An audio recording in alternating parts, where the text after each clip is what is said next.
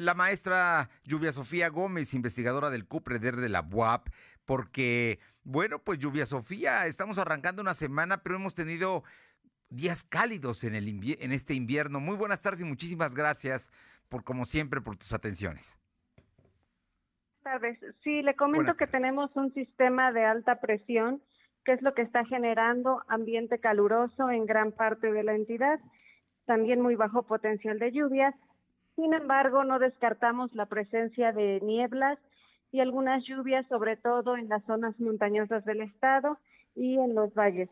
Eh, para el resto de la entidad esperamos por lo pronto en las próximas 48 horas ambiente caluroso. Aquí en Puebla Capital estamos esperando temperaturas máximas que oscilen entre 24 y 25 grados centígrados, eh, mínimas de 10 a 12 grados centígrados.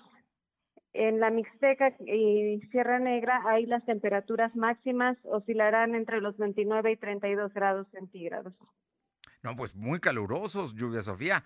Yo digo, no, no recuerdo, seguramente siempre en los inviernos hay algunos días así, pero esta ya, ya, ya duró. La semana pasada eh, hubo por lo menos cuatro días así y estamos empezando y eh, continuarán hasta el miércoles por lo menos. Sí, así es. Estamos esperando que continúe casi toda la semana estas condiciones.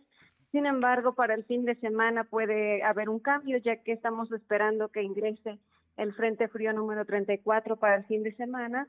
Y bueno, ahí podría estar generando condiciones diferentes, sobre todo en la Sierra Norte y Nororiental.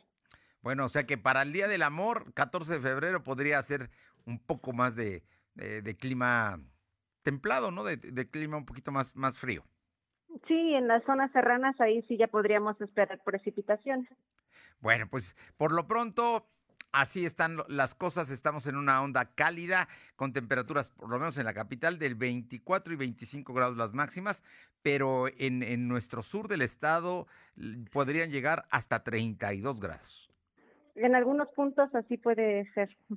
Pues Lluvia Sofía, como siempre, un placer escucharte y tener esta información que es importante, especialmente, pues ahora hay que recordar que el invierno no termina, así es que hay que estar atentos. Así es, todavía falta febrero, y a partir de marzo las condiciones se tornan menos frías, pero pues hay que estar pendiente a los pronósticos siempre de fuentes oficiales. Muchísimas gracias. No, de qué excelente tarde a todos. Muy buena tarde. La maestra Lluvia Sofía Gómez, investigadora del CUPREDER de la Guapa. Así es que estos calurosos días de invierno.